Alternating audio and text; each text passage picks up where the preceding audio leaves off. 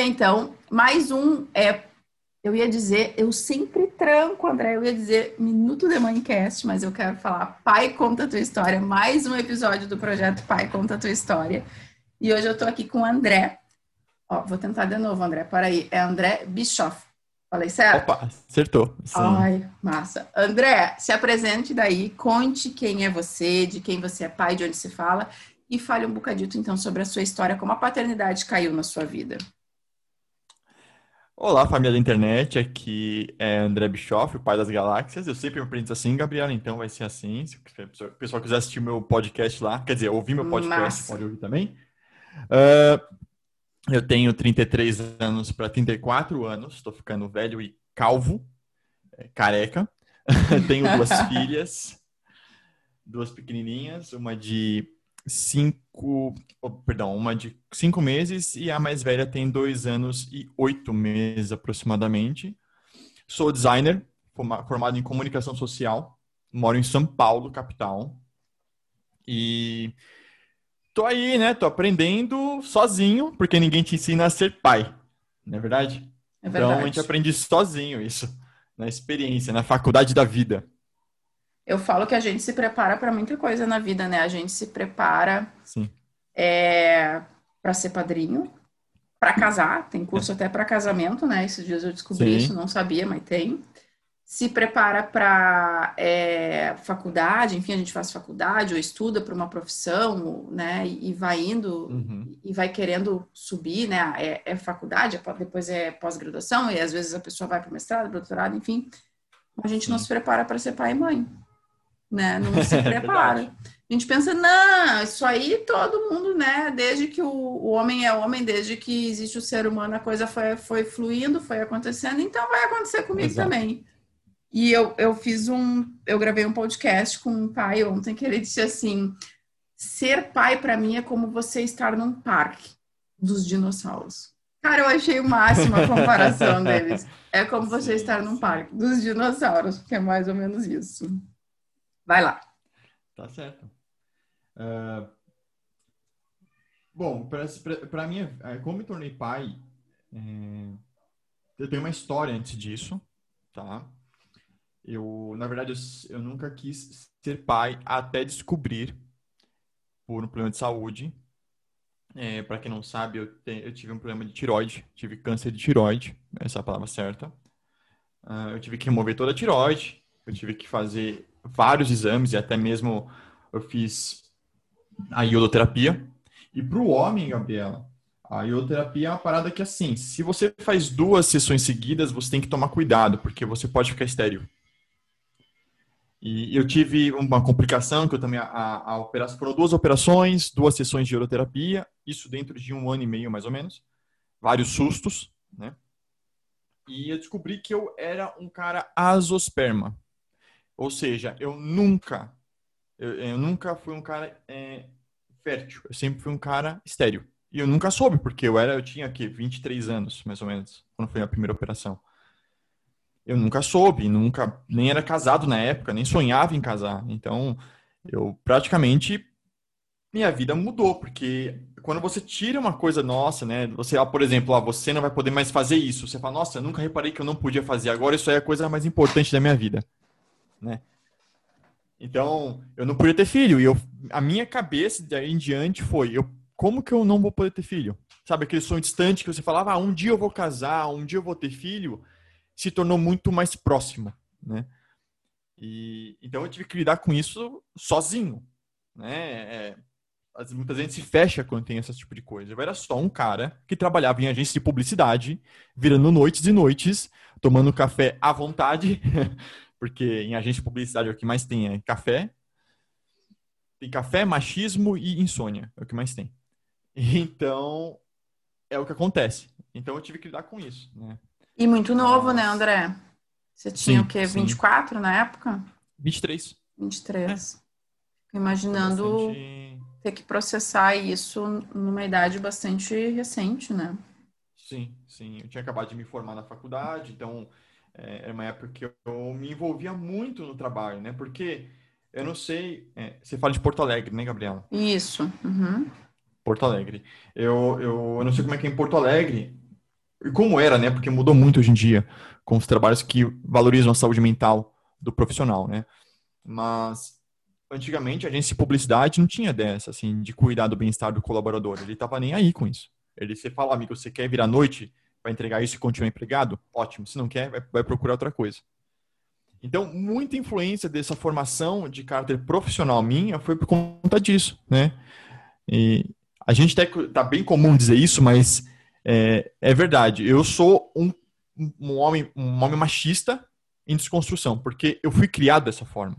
Né? Eu sou dos anos 90, assim, mas tinha tios que eram machistas, cresci no meio publicitário que é extremamente machista. Então é muito difícil, é, sem querer, você usar um termo que pode ser ofensivo.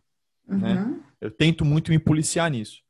É, porque, infelizmente, é, é o que eu cresci né, com diretores de, de campanhas publicitárias falando da mulher ou falando de, de pessoas com outras opções sexuais. Então é complicado, sabe? A gente acha bacana, o pessoal fala, não, que bacana, não, não é legal, é ofensivo. Só que sem querer a gente acaba sendo e criando e falando igual. Inconscientemente, né? Você reproduz o meio Sim. que você. Eu, eu vejo um pouco disso no futebol, André. O meu, o meu marido, ele é um apaixonado do futebol, mas eu falo que ele é mais Sim. apaixonado pelo time de futebol dele, né? Ele, uhum. então eu, que time eu, que é? é? é? Ele torce pro Grêmio e ele conhece uh, tudo sobre futebol, regras e, e, e, as escalações do Grêmio da década de 60, assim, é um troço absurdo. Eu brinco com ele, teve um momento da, da vida que ele ficou desempregado. Eu disse, cara, bate lá no Grêmio, diz para eles te darem um emprego, que você vai fazer comentar, de comentarista, de escrever, porque ele trabalhava com edição de, de, de jornais e tal. Você escreve, você fala, enfim, você, você tem, conhece, você pode ser comentarista, tendencioso, porque ele né, puxa sempre para o Grêmio, mas né, a gente brincava com relação a isso. Uhum. E o meu filho, Sim. ele tem um filho mais velho, né? O Rafael, ele tem um irmão que não mora conosco, mais velho cresceu neste meio do futebol também. E o meu filho, de seis anos, Rafael, está no meio desse futebol, é um apaixonado pelo futebol. Rafael comentando um jogo de futebol parece o pai, eu digo que é uma miniatura do pai e às vezes isso me assusta. Mas assim, uh, quando a criança entra nesse meio, a gente vê um certo padrão social se reproduzir. E ela sim. leva essa reprodução para outros ambientes da vida dela. Então, Rafael faz comentários uh, que, que vêm do futebol que são machistas, sexistas, porque ele ouve Sim. no futebol e ele reproduz Sim. isso com colegas da escola dele. Então, é um trabalho exaustivo de desconstrução, de você mostrar para a criança que o esporte está tudo bem, mas que aquilo que ela está trazendo não está tudo bem. Exato, exato. É, a gente parece que virou padrão dizer isso, sabe? É porque eu sinto que vulgarizou dizer isso. Estou, sou um machista, ou sou um racista, ou sou, é, enfim, em desconstrução. Parece que você está passando um pedágio e pagando a liberdade para você falar o que é besteira. E não, e não é isso. Exato, né? exato. Não é isso. Então, parece que você, não, eu preciso falar isso, gente, para, olha, não ofender ninguém, porque eu sou um cara uhum, assim uhum. e doa quem doer. E não é. E não é. é. Mas até porque eu tenho duas meninas, né? E eu tenho, é, eu tenho uma história. Eu sempre quis ter filhas né? Eu sempre quis ter meninas. E, e nem é porque eu acho que eu não vou criar bem um menino, não. Mas é porque, assim, é, o meu avô, o pai da minha mãe, o avô Adolfo Bischoff, é o alemão, né? Onde veio o André Bischoff. Ele teve minha mãe e a minha tia. E eu sempre meu, eu fui criado pela minha avó. Então, eu tenho, Gabriela, muitos traumas de infância. Um deles é ter visto meu avô morrer com 4 anos de idade, esse meu avô e ficou marcado para mim. Eu sempre, eu brinco com a minha família, eu falo, gente, eu sempre quis ser o avô Bischoff. Eu sempre quis ser esse, esse avô, pai de meninas, sempre quis ser. É... Eu, não, eu não lembro muita coisa dele, mas eu sempre quis ser esse protetor da família, sabe? De proteger. Não que mulher precise de proteção, mas eu sempre quis ser isso, sabe? Mais carinhoso, mais chegado. E, enfim, eu tô ficando igual ele porque eu tô ficando careca agora, né? Meu avô era careca total. Então, a gente tem que aceitar a calvície. Gabriela, o cabelo que você tá vendo aí no vídeo agora, que tá aparecendo, não vai existir logo mais, tá? Eu brinco que o primeiro passo para a gente evoluir é a aceitação. Aceita, primeiro Exato. etapa, aceita. Exato. Na barba ninguém mexe, cabelo. Exatamente. Mas, mas foi isso, né? E, e eu queria até um pouco voltar para a parte do, do da, da, cirurgia que eu descobri que eu era estéreo. Uhum. Como eu cheguei nessas meninas, tá? Vamos lá. Quando eu, eu, eu, eu descobri tudo isso, eu fiquei ok, né? Fiquei na minha quieto, paciência, vambora, vamos pra frente. Eu conheci a minha esposa em 2012. E eu lembro que eu cheguei no primeiro encontro falei, olha, tudo bom? Meu nome é André, papapá. E na hora eu falei meu currículo completo. Ó, sou isso, isso, isso, tive esse problema de tiroide, sou estéreo, e é isso. Você vai querer aceitar esse, esse automóvel de compra, usado ou não, né? E ela foi super é, compreensiva. Ela falou, não, vamos junto, eu gosto de você, não importa se você está assim, a gente dá um jeito, dá para dar um jeito em tudo, né? Então, já pensou, nós pensamos em adotar, nós pensamos em, em fazer a, a, fertilização, enfim, é, algumas saídas que poderiam acontecer, né? Nós casamos e em 2017 eu descobri que eu não era estéreo. Eu fiz um exame de é, espermograma, se não me engano, é esse que é o exame. Uhum. Esse é o mais e básico, né? Era, é muito pelo contrário, eu era muito estéreo. Uhum. Sim, Sim. E, e, o engraçado é que, assim, na época que eu descobri que eu era estéreo, eu fiz vários exames. Não foi um erro de, de laboratório, ou não foi uma coisa do tipo, ah, você ficou por um tempo e voltou. Não, porque eu fiz, assim, exames a tempo em laboratórios especializados nisso e paguei para acontecer esses exames, né? Então, era comprovado. Tem, acho que uns três ou quatro exames aqui, guardados à época. Em momentos diferentes eu fiz também esses exames.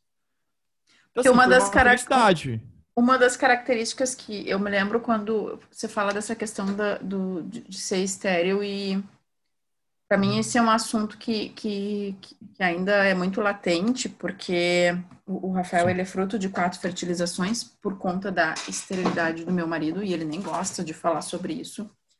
Mas eu acho uhum. que esse é um assunto que precisa ser falado até para a gente desmistificar, porque se a mulher é estéreo, tá tudo bem, se o homem é, não tá tudo bem. Então, eu não acho tá que não bem, tá tudo bem em nenhum dos casos, né? Exato. Porque dói de verdade nos dois. Uh, mas eu me lembro que uma das coisas que a médica nos disse na época foi a seguinte: não, a esterilidade da mulher, ela não é revertida. A do homem pode ser revertida. Porque o homem produz novas levas de espermatozoides a cada três meses. Isso foi um número que me gravou, porque daí eu ficava contando no calendário. Opa, leva nova aqui, uhum. nascendo. Era, era doido isso, né? Você começa a pirar. Sim, sim. Você começa a ficar pirado.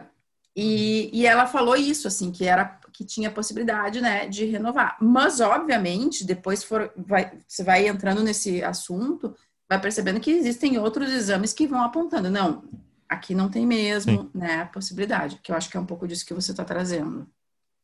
Sim, sim.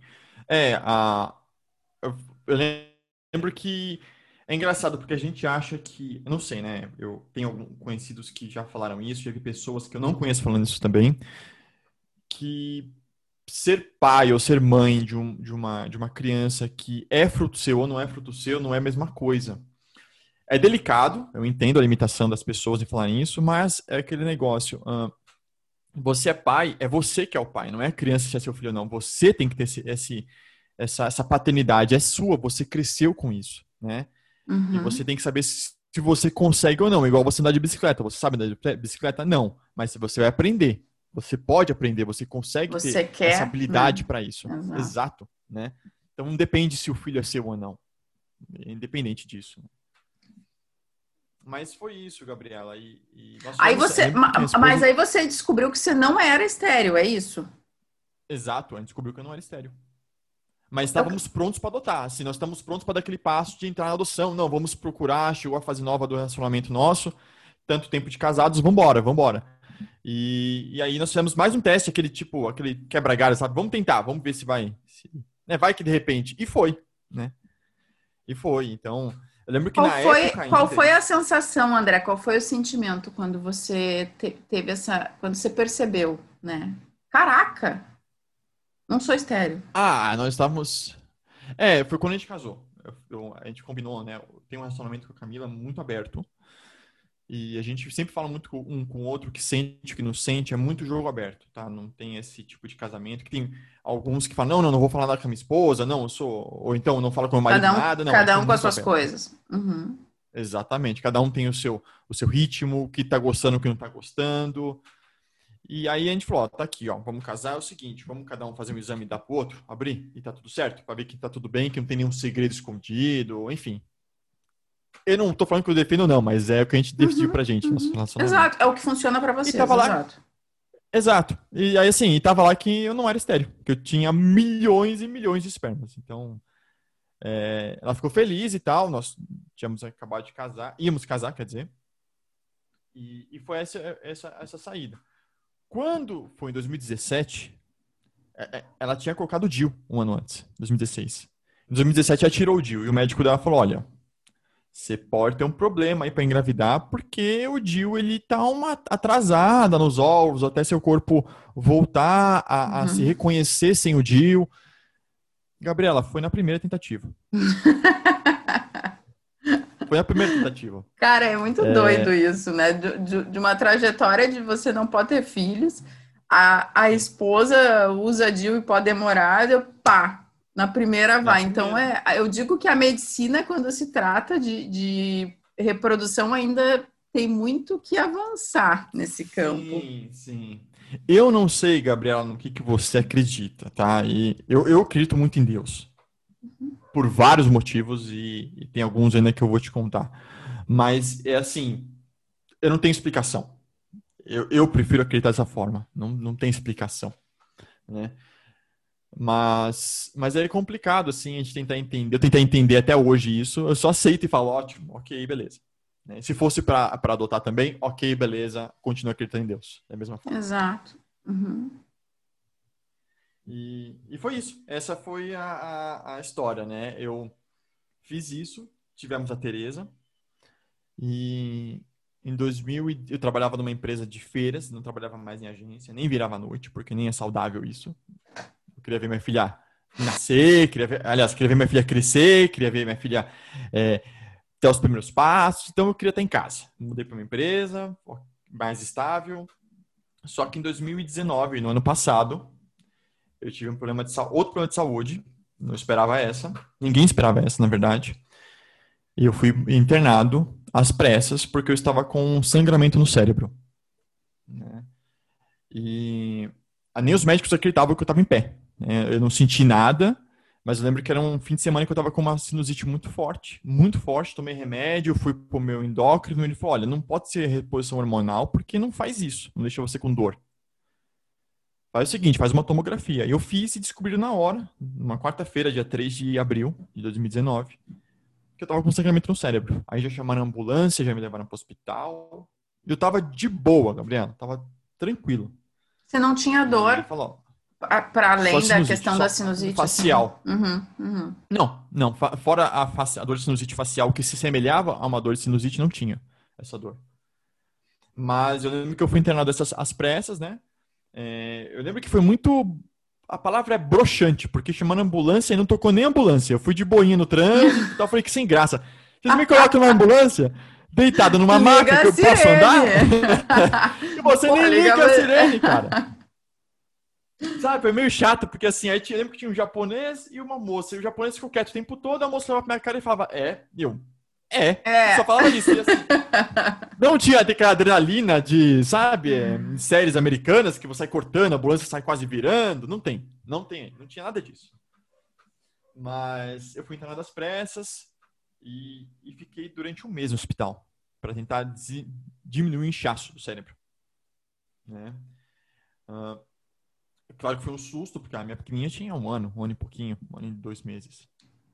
E eu lembro que a gente foi, foi muito complicado, Gabriela, porque tem um monte de sentimentos envolvidos nisso. Tá? E não são só meus sentimentos, mas sentimentos da, da família, da minha esposa. É, se você perguntar para ela hoje, ela vai falar: Olha, eu achei que o marido ia embora. E não só ela, como todos os meus amigos iam me visitar no hospital, esperando que eu fosse a última vez que eles fossem me ver. Né? Porque eu, eu estava tranquilo, Gabriela. Não, eu, não, eu, eu não sentia que iria morrer. Se eu fosse morrer, eu estava preparado? Sim. Eu queria? Não. Mas eu vou te falar que é aí que eu te falo o tá, que eu acredito muito em Deus, porque eu ouvi, eu senti, né? A gente sente, eu senti no meu coração uma voz assim: você não vai morrer, fique em paz. você não vai morrer. E teve um médico muito profissional, é, Dr. Roger Martins, que liderou a equipe inteira dele para a operação. Uh, foram, foi como falei, um mês no hospital. Eu adorava comer aquele lanche americano que não era do hospital, comia na miúda, porque o pessoal trazia de tráfico pelo hospital. Eu adorava, adorava. Sabe, eu falava, a minha esposa vinha à noite, de dia ela ficava com a minha filha, à noite minha filha dormia com a minha sogra. E de dia minha mãe ficava comigo. Meus pais desesperaram, porque, né, em 10 anos o cara faz de novo, né, da tiroide, achavam uhum. que foi o maligno da tiroide subiu e o médico falava, não, não pode ter subido, isso não existe. E eu lembro que ó, um dos últimos dias da operação, um dos médicos da equipe do Dr. Roger falou o seguinte, para minha esposa e para minha mãe, que estava na sala ao mesmo tempo. É, nós temos 90% de chance, nós temos certeza que é maligno esse, esse tumor. E se for maligno, a gente vai ter que acordá-lo na cirurgia, nós vamos ter que uh, limpar o cérebro dele, acordar para saber se ele tá falando ou não, e ele vai sair com sequelas. Saiba Era disso. tipo cirurgia do Grey's Anatomy, assim que. Exato. É? Exato. Eu vou, eu vou, eu, eu basicamente eu vou sair quase um vegetal. Eu não ia falar mais. Eu adoro gravar podcast, adoro gravar vídeo, falo, falo alto pra caramba. E eu não ia voltar mais com isso. Né? E, e, é doido que né, os desafios que surgem, eles costumam surgir nas áreas que a gente mais tem paixão, eu, eu falo, né? Sim.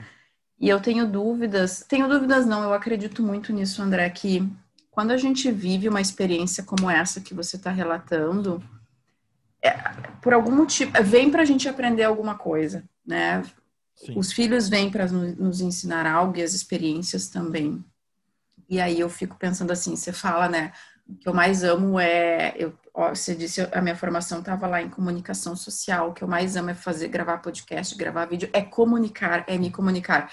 E aí existe uma grande chance de não me comunicar mais, pelo menos não da forma tradicional, né? Como, sim, como, sim. como eu estava acostumado. E isso vem para você pensar assim, cara, essa é a minha maior paixão. E aí eu estou tendo está sendo colocada em risco uma das minhas maiores paixões. Então, eu, eu, acredito muito nessas experiências que a gente vive, ok que elas são doloridas, mas a gente sai com um aprendizado Sim. imenso disso, eu imagino, Sim. né? Eu nunca vivi nada semelhante a isso que você está relatando, mas eu fico imaginando aqui o aprendizado que... Porque a, a dor também nos ensina muito, né, André? De alguma forma, a gente aprende muito com a dor. E aí eu fico pensando aqui no quanto você não aprendeu com tudo isso. É, então, eu, eu vou te falar que tem muitos detalhes, Gabriela, muitos, porque foi um mês que eu fiquei preso lá no hospital, né? É, vários e vários detalhes do pós-operatório, mas assim, não vem ao caso me explicar, porque é só para ilustrar, para a galera continuar ouvindo e achar que está no mesmo momento. Mas o fato foi que eu não fui acordado na sala de cirurgia, era um tumor benigno, né? Era um cavernoma, então quem conhece um pouco mais sabe o que é. O médico basicamente abriu minha cabeça, puxou e fechou. Acabou. Não tinha, não tinha espalhado sangue pelo resto do cérebro nem nada. E, e foi muito louco, porque a minha esposa ela tinha medo né, de eu acordar sem falar, ou se esquecer das coisas. E, Gabriela, eu vou te contar uma coisa. Foi muito legal quando eu cheguei na, na, na sala de, de UTI. Né? Podia só vir um, um, uma pessoa comigo. E eu tava quietinho lá, já acordado, e ela veio me falar, minha mãe e ela vieram me ver, né? Porque a mãe, ó, minha mãe é mega, mega coruja, ela veio junto em tudo também, ela adora isso. De estar tá participando, de estar tá cuidando, é dela. E ela che... minha esposa chegou primeiro, ela, oi, Dé, tudo bem? E eu fiquei quieto, eu travei de propósito, eu falei, meu, vou, vou ficar quieto, parece que eu tô... Quero mostrar pra ela que eu tô com Cê... amnésia. Você não Aí tem noção do... do perigo que é fazer isso com uma mulher. E ela, oi, tudo bem? Como é que você tá? E eu olhei pra cara dela e fiquei quieta. Aí a mãe apareceu, oi, Del. Oi, mãe, tudo bem?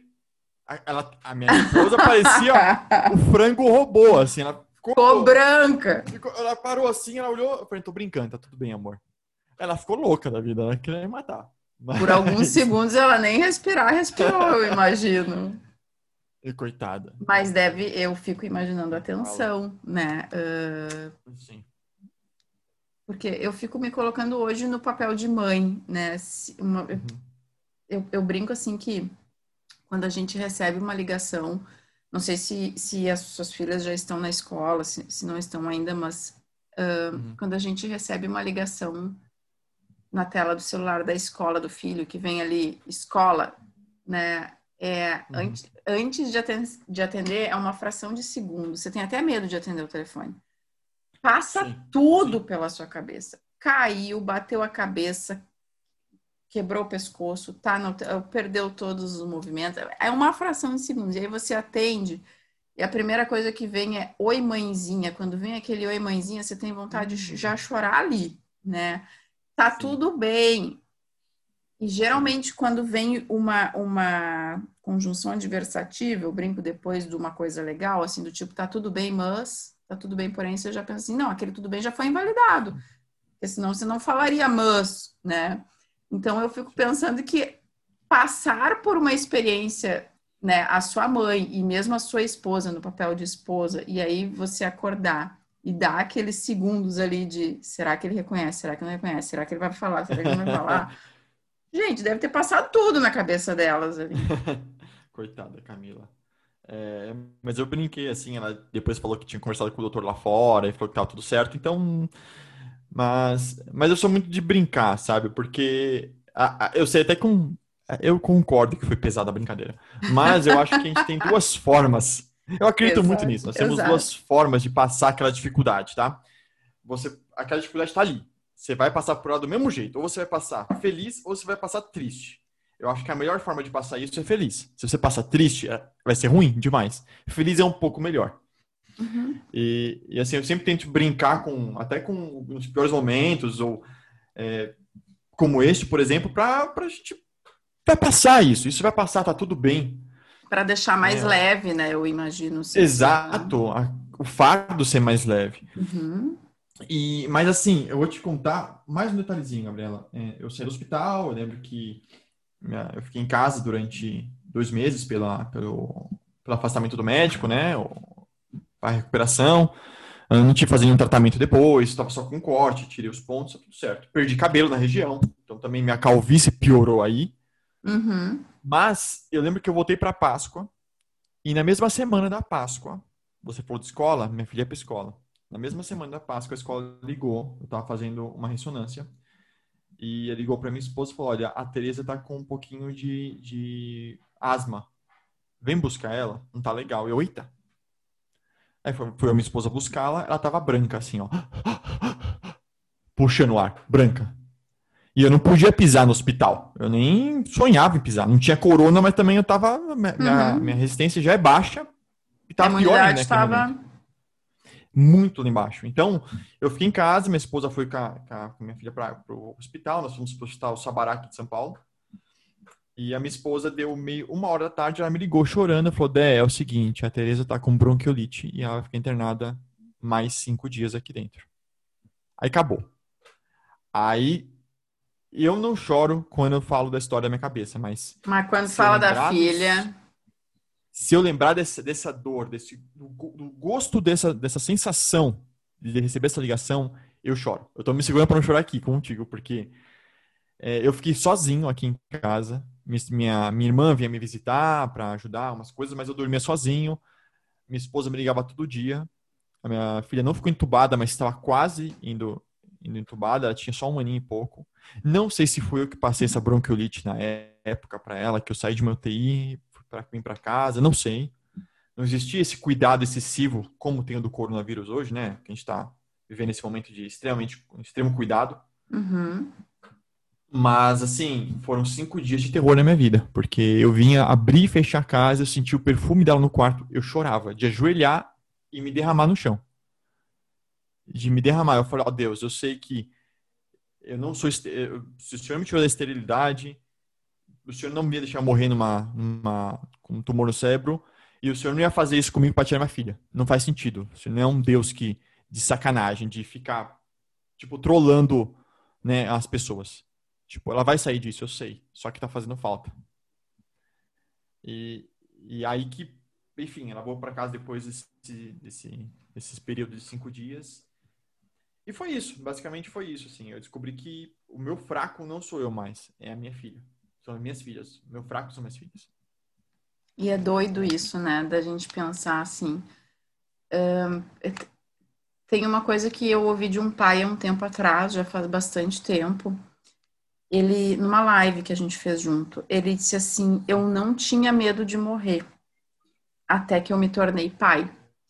Exatamente. Mas o medo não tem a ver com, uh, né, ah, eu, eu estou morrendo e eu não fiz tantas coisas que eu queria fazer. O medo tem a ver com eu estou morrendo e, e o meu filho.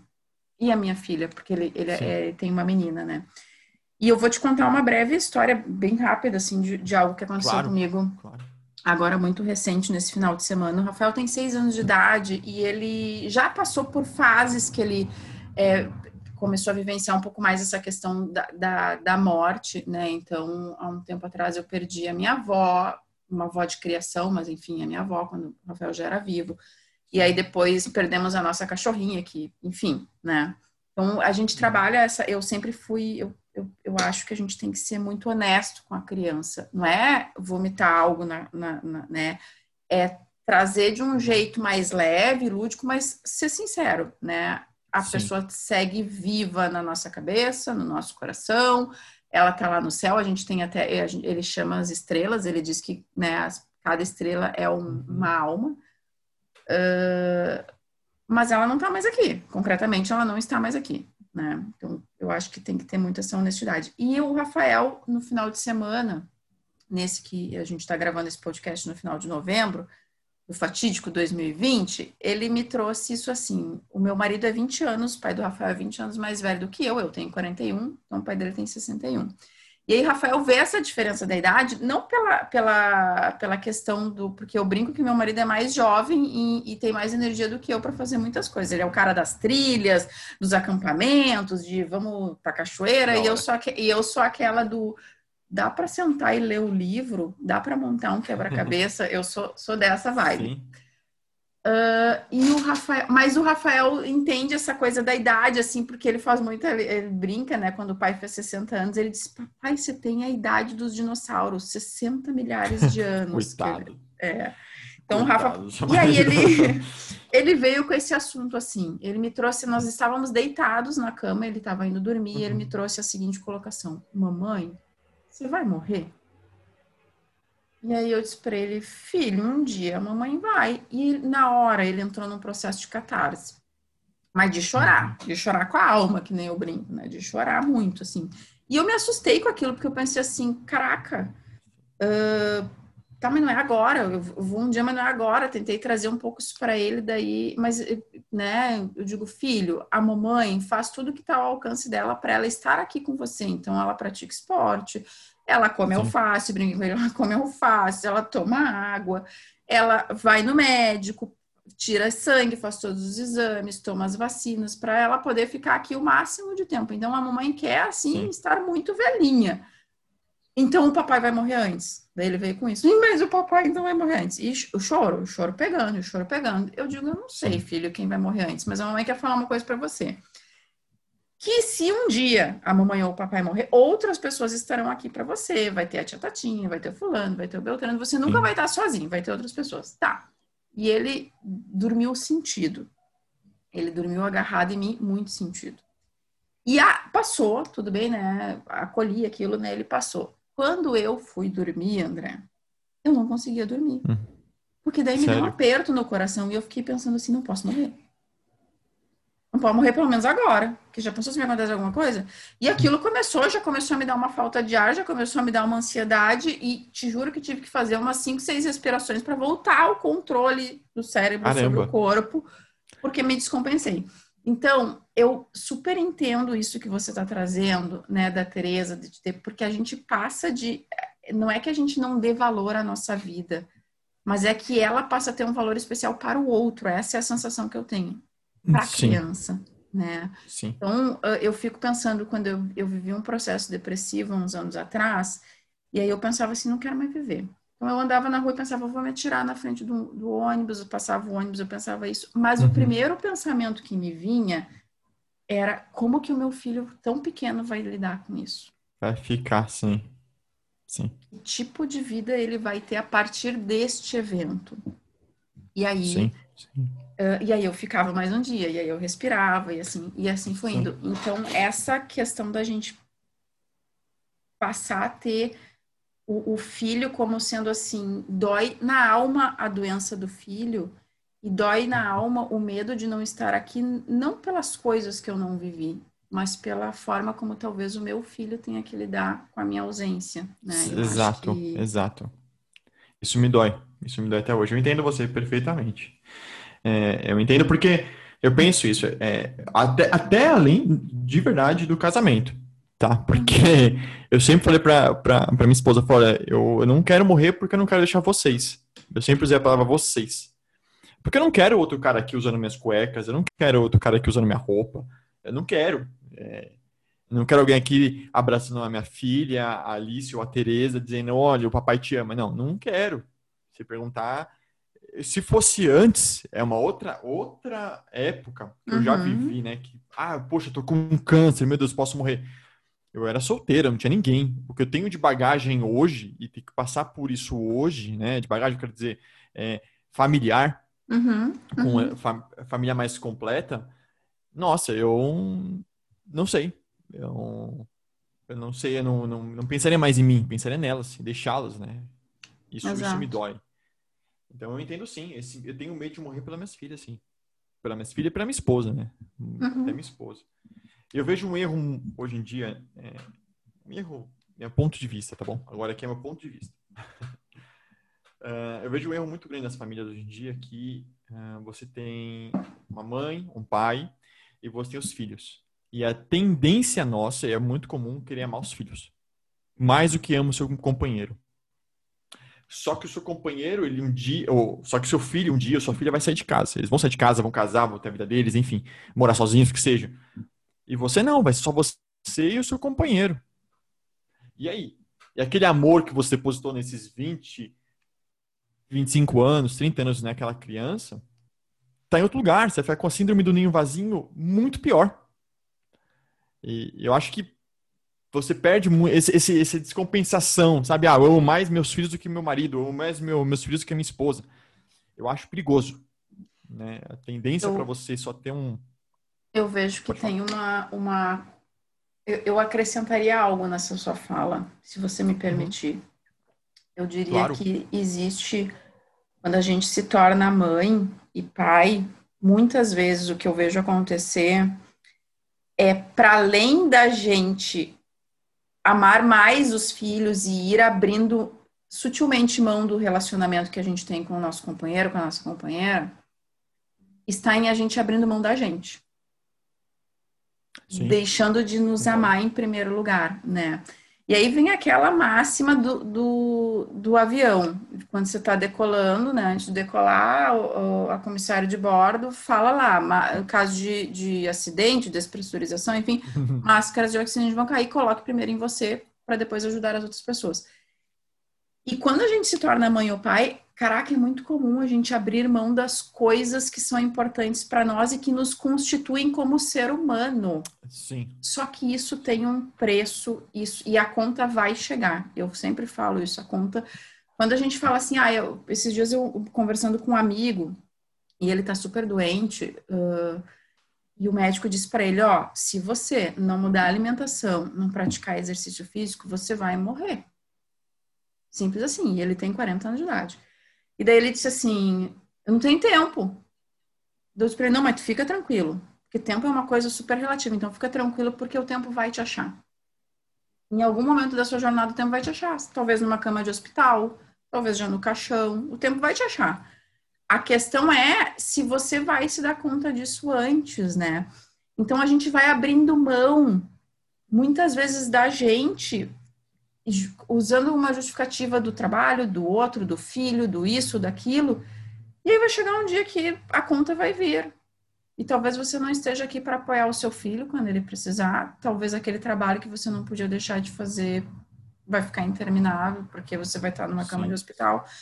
Então é refletir sobre isso, assim, né? Que quando a gente se torna pai e mãe, e eu acho que isso a gente precisava receber um curso, né? Eu brinco, a gente precisava receber um curso quando se torna pai e mãe, que é tomar consciência do quão importante a gente é. no mundo. Sim, sim. sim. Então, eu tenho que cuidar de mim. O que, que é importante para cuidar de mim? E a gente não sabe muitas vezes. O que, que é importante eu fazer para eu estar bem? E várias mães eu atendo e elas me dizem assim: eu não sei. Não sei do que, que eu gosto eu vou fazendo. A vida inteira eu fui fazendo, né? Primeiro eu fazia o que meus pais, né? primeiro eu fazia o que os meus pais gostavam, depois eu comecei a fazer o que meus amigos faziam, depois eu Sim. comecei a fazer o que meus namorados faziam, depois o meu marido, depois... E aí você pergunta assim, coisa simples, sabe, André? Qual é a sua comida preferida? E a pessoa para. E ela tem que pensar, porque ela não sabe. Você gosta de ler? Não sei. O que, você gosta de fazer? Então, é, é um, um, desconhecimento sobre si mesmo tão gigantesco que a gente vai passando para os filhos, né? Vai passando a gente, vai, vai sim, entrando no piloto sim, automático sim. e vai, vai girando a roda. É, é, ontem mesmo, não, não vou muito longe, ontem mesmo, por exemplo, aqui em casa, nós estamos vivendo esse momento de pandemia. Eu mudei de casa há pouco tempo, mudar, eu morava em São Caetano, voltei para minha, minha casa antiga, na Zona Leste de São Paulo.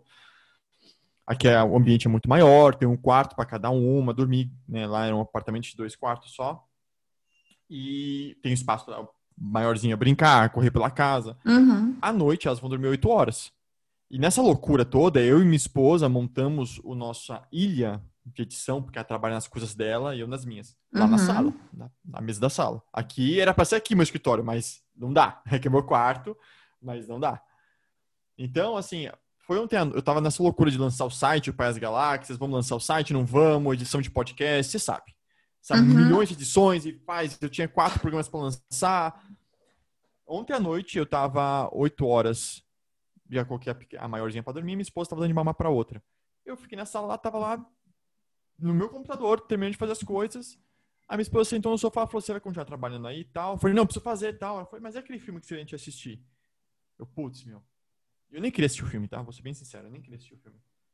filme de... Minha esposa ama filme de Natal, então lançou um na, na, naquele streaming famoso que eu não posso falar o nome, não sei se eu posso botar nome de streaming aqui no programa. Por mim. Netflix? Netflix. Netflix. Uh, esses, é, filme de Natal, que são né, normais nessa data sazonal de Natal, de fim de ano.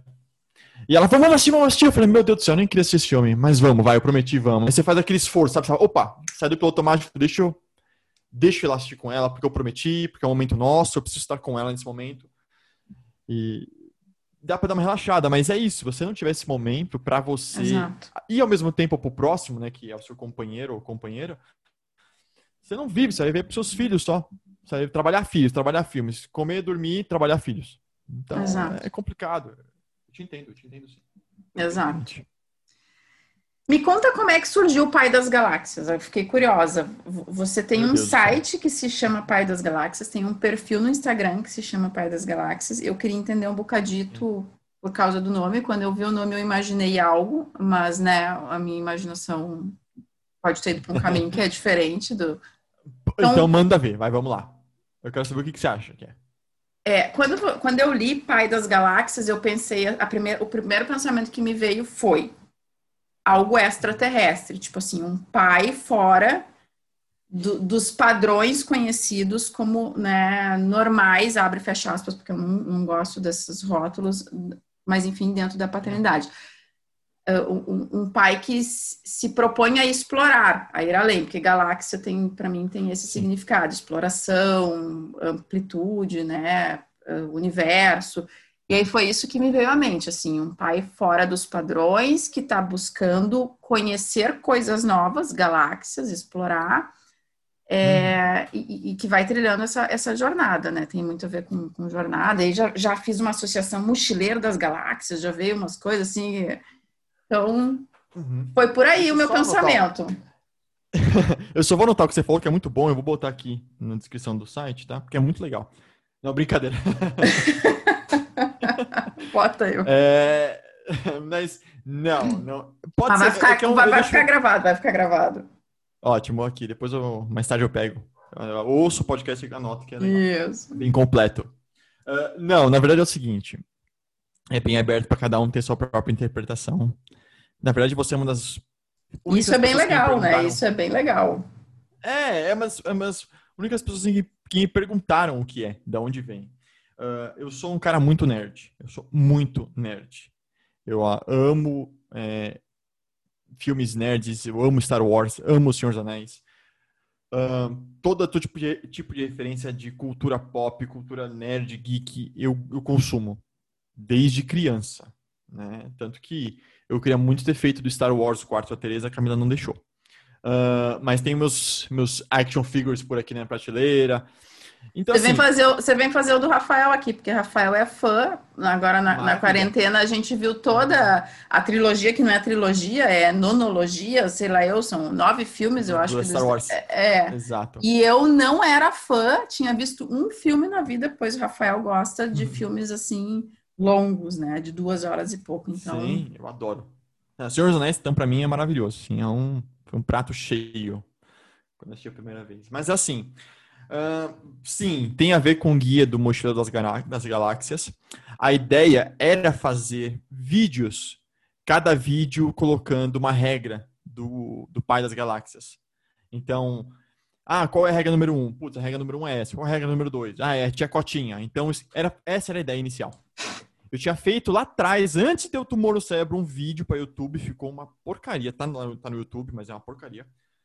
É, sabe aquela pessoa que quer falar bonito, sério? Eu não sou sério, eu sou. É legal manter esses vídeos, né? Porque daí a gente vê o quanto a gente. Nossa.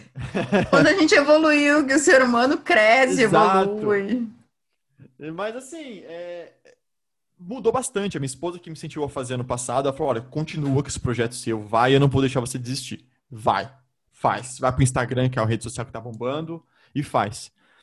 Então a ideia era fazer um vídeo para isso. Eu gosto de editar vídeo, então eu comecei a fazer, mas por N e outros problemas acabei não fazendo mais. Né? Eu comecei, enfim, veio a pandemia, veio essa loucura toda, era um trabalho absurdo você editar um vídeo para você receber, sei lá, 100 visualizações. Então uhum. você fala, uhum. obrigado, eu não vou gastar metade da minha madrugada fazendo isso, vou fazer outra coisa. Super entendo. Então, a ideia era essa. E depois ele permitiu o Pai das Galáxias, virou só pai, não o guia do Pai das Galáxias, porque não ia fazer mais nada disso, né? Do guia, ia fazer só o Pai das Galáxias. E ficou. E o Darth Vader é o pai das galáxias, né? É, quem não quer levar spoiler aqui, o Darth Vader é o pai do Luke Skywalker. Então ele é uhum. aquela grande revelação que você fala, meu Deus, como que ele era o pai do o principal do filme, como isso podia acontecer. Então isso é o pai das galáxias. E se você e como que ele virou, como que ele foi pro lado sombrio da força? Exato. Como? Como? E ele faz o sacrifício pelo filho se mata no Exato. final. Olha outro spoiler aí pra galera que não assiste Star Wars também. Tem 30 anos isso aí, não não é spoiler para ninguém. Mas como? Então, assim, é, é, essas coisas que eu, que acho legal, né? E eu sempre também, sempre não, é, é, perdão. E tem outra interpretação que é assim, cada, cada, cada família é um mundo, né? Você pode conhecer outros mundos, você pode viajar para as galáxias e conhecer um mundo, o mundo da paternidade, o mundo do homem, o mundo é, da maternidade. Então, você é um viajante, você conhece outros costumes, outras pessoas. Uh, e ser pai é isso, né? Ser pai é uma grande viagem, é um grande lançamento de, um, de uma espaçonave por esse mundo louco chamando paternidade. Né? Ser pai é isso. Então, Fantástico. É Adorei essa sua frase, cada família é um mundo, porque nunca tinha pensado numa frase assim. Então, obrigada por isso. Sim. Anotei, já anotei. Tá já anotado, me... tá bom. Já, essa, já... esse eu ensaiei, tá? Eu ensaiei para ir no cover, tá? Dessa. Ensaiei para ficar bacana. Nossa, faz galáxias. Cada Mas é muito isso, assim, né? E, e, eu já, já viajei aqui, eu já digo, não, cada família é um planeta, cada família é um universo, porque é isso, exatamente isso, assim. E a gente tem que parar, é, André, na minha opinião, de querer encaixar o meu mundo dentro do mundo do outro, assim, de que, que o meu planeta caiba dentro do planeta do outro, que tá tudo bem cada, né? Exato. Você pode viajar, mas você não, nunca vai fazer o seu, seu mundo, o seu, o seu solo seu mesmo do próximo, né? Exato. E a minha esposa até brincou quando eu chamei ela para fazer parte comigo do, do site, que ela tem uma coluna dela, né? Ela, ah, que nome que eu posso pôr? Que nome que eu não posso pôr? Poxa, eu queria. Eu não vou fazer Mãe das Galáxias, que é muito batido. Aí ela já sei, ela veio com uma ideia, vou fazer mãe de Vênus, porque as mulheres são de Vênus e tudo mais. Aí eu falei, tá, mas os pais são das galáxias ainda, tá? Não vai pôr Marte nenhum pai, é das galáxias. Marte, só Matt Damon, deixa ele no Marte quietinho. Deixa lá. ele. Mas era essa Massa. ideia. Foi que surgiu. E quanto tempo você tem esse projeto? O projeto, desde o primeiro vídeo, que eu só fiz o vídeo e esqueci, tem desde 2017. Mas a ideia mesmo surgiu em novembro do ano passado, novembro de 2019. Né? Ano passado não, porque pode ser que o, é temporal o podcast. É, muito bacana. E, e, o seu podcast você vai trazendo outros pais para falar sobre isso, da, sobre esse campo da paternidade. Não só o homem, como a mãe também, tá? Essa é a ideia. Eu acredito muito na, na eu integração. das Galáxias nesse lance de que uh, você é pai, você é uma mãe, mas você também já foi filho. Então, a gente acredita muito naquele negócio, é nunca esqueça o seu ponto de partida. Você foi um filho, você tem uma bagagem, você teve pais assim, você pode mudar ou você não precisa mudar. Você pode ser igual seus pais foram com você ou não, melhorar. Né? Então, trazer questionamentos, perguntas para que as pessoas uh, lembrem de como era a sua infância, como que mudou para você ser pai, ou como você espera que sejam seus filhos. Né? Essa, essa é a ideia. Isso é muito legal, né, André? Você está falando, eu estou pensando aqui que uma das coisas que eu trago nos atendimentos, uh, essencial, 99% do meu público que eu uhum. atendo são mães. Né? Até porque o início uhum. da minha jornada foi muito focado nisso e hoje eu venho abrindo um espaço é, que amplia, porque eu comecei a entender que a maior dor que aparece nos atendimentos das mães é essa dor do relacionamento com o seu par seja, porque uma coisa está conectada na outra. Percebe que quando você olha para o pai da criança e você enxerga nele um cara que não, não vai na mesma direção que você está indo na, em termos de educação, em termos do educar, um pouquinho da sua admiração que você tinha antes de existir os filhos começa a diminuir. Você começa a diminuir. E quando isso acontece, não, te, não existe, ah, não, eu, Gabriela, no meu relacionamento pai, é, mãe e, né, com meu marido ali, uhum. pai e mãe, é, tá, tá conturbado, mas no meu relacionamento amoroso, mulher e marido, tá tudo bem. Uhum. Não, não tá, porque uma coisa tá conectada na outra. Então, quando você vai por um caminho na educação do seu filho, vou usar um exemplo muito explícito aqui, que é o que mais surge. Quando uma das partes, seja pai ou seja mãe, acredita que o educar é, tá conectado a você punir, você castigar, você dar recompensa. Sim. E a outra parte acredita que não, que esse não é o caminho, que existem outras possibilidades, tem né, uma, um processo de divergência no meio do casal. Isso vai influenciar o relacionamento de vocês como um todo. Então, sim. qualquer coisa que vocês forem fazer juntos vai estar tá, vai tá flutuando essa, essa névoa né, da, da divergência na construção da educação. E essa é a maior dor que surge. Eu comecei a perceber isso. E é por isso que surgiu o projeto Pai Conta a Tua História. Uhum. Porque tem a ver com isso, tem a ver com a gente entender como é que funciona. Que uma educação, ela é, vai muito além. Ninguém é, Você precisa, eu acredito muito nessa frase, você precisa de mais do que uma pessoa para educar uma criança. Você precisa de uma aldeia, de, de uma comunidade inteira. Sim, sim. Então, se precisa de uma aldeia, e se a gente repete tanto essa frase que virou um clichê, Onde é que eu tô com a cabeça quando eu acho que eu não preciso do pai? Do pai, caraca! Do cara que tá ali comigo todo dia dividindo a rotina. Sim, sim. Ou não, enfim, paterna, né? né? Por onde passa a minha cabeça quando a minha mente quando eu penso que não, eu não preciso. Precisa. Uhum. E aí eu quis trazer essa voz masculina para falar sobre isso, que cara, onde é que sim. estão esses pais, né? Que se importam, sim. que querem estar presentes na paternidade, na, na vida dos sim, filhos. Sim. Então, essa é a ideia do projeto. E, e aí, quando você fala dessa questão uh, da, da família, né, dos mundos, e você traz essa coisa assim, na, a sua esposa tá junto, tem uma coluna, porque você entende que é um todo, é isso. É a gente começar a entender que não existe a mãe, existe o pai. Existem uhum. os dois e eles não estão separados, independente da condição, se são casados, se são.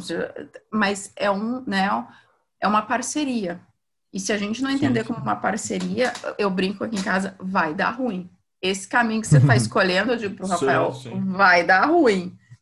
Ainda ah, a mamãe é, ainda está conseguindo falar, mas daqui a pouco ela vai. Eu, eu tenho uma hora que eu falo para ele: está acabando a comunicação não violenta, a disciplina positiva, a programação neurolinguística e está baixando o monstro. E aí ele já entende.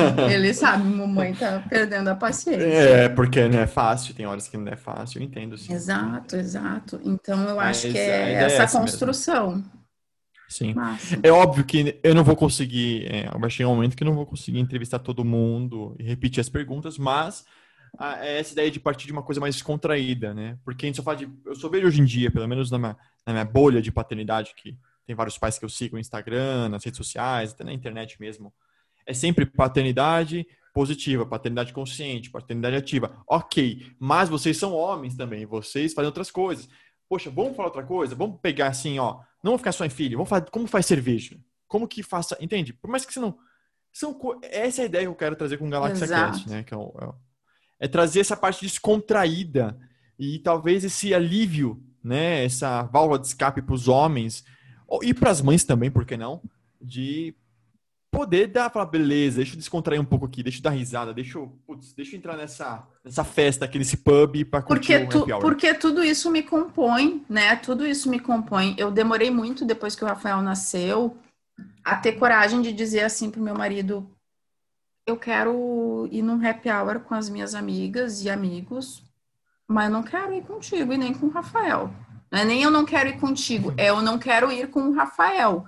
Então, não tinha outra pessoa, a gente precisava, né, ou, ou ia um ou ia outro naquele sim, sim. momento. E porque vinha aquele sentimento de culpa. E aí a gente precisa uhum. se, se despir disso, né? Entender que assim, vai ter as coisas que a gente vai fazer junto enquanto casal, vai ter as coisas que a gente vai fazer enquanto indivíduo. Sim.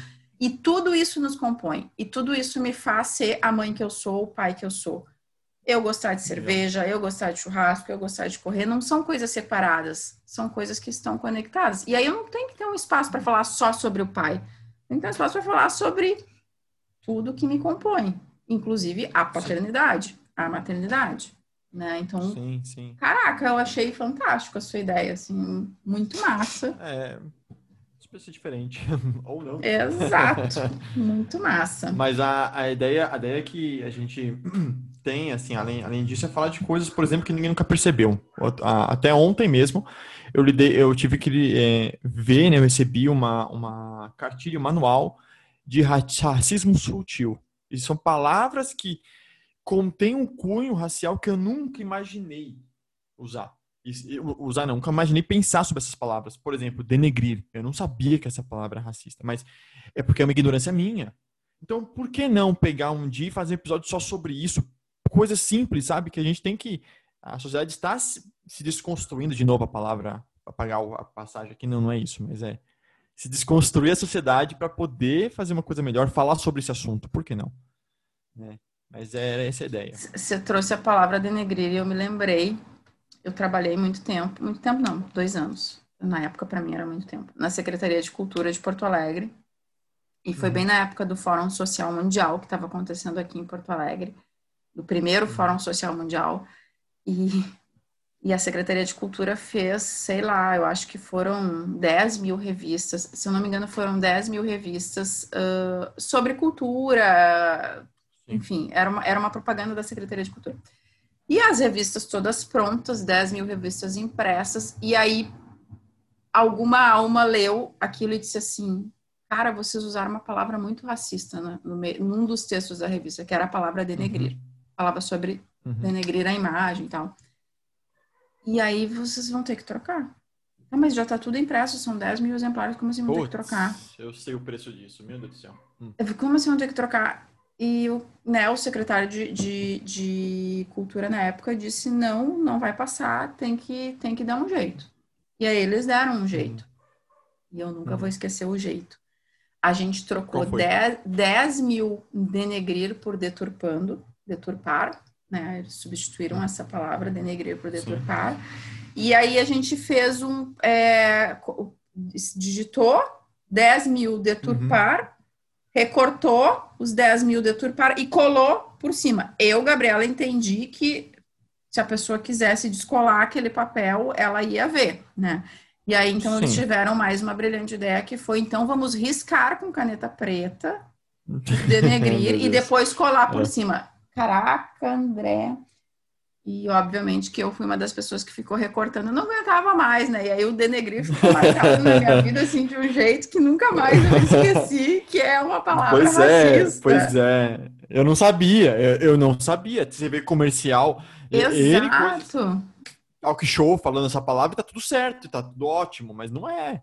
Entre outras palavras, você fala, não, Exato. para com isso, não, né? Mas foi muito complicado. Então, por que não falar sobre essas coisas, né? Por que não trazer assuntos que a sociedade precisa debater? É? Exato, é? exato.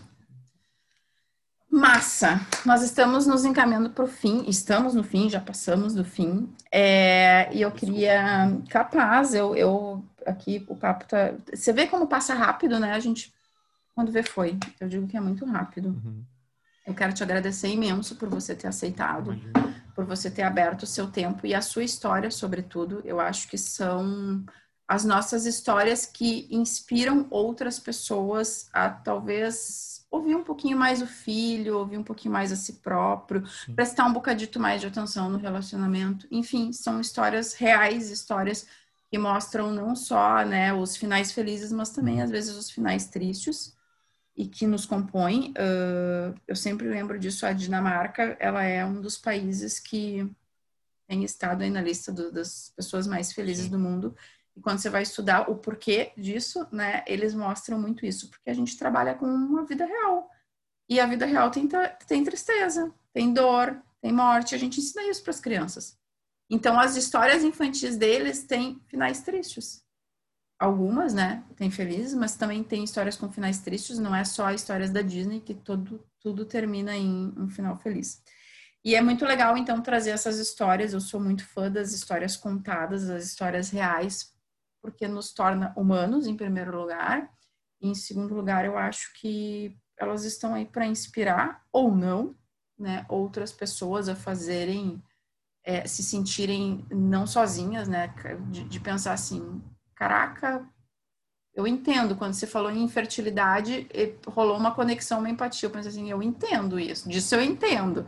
Então, é, é, outra pessoa ouvir isso e pensar assim, cara, tô vivendo isso esse momento assim, nossa, não sou só eu, né, que sinto essa dor.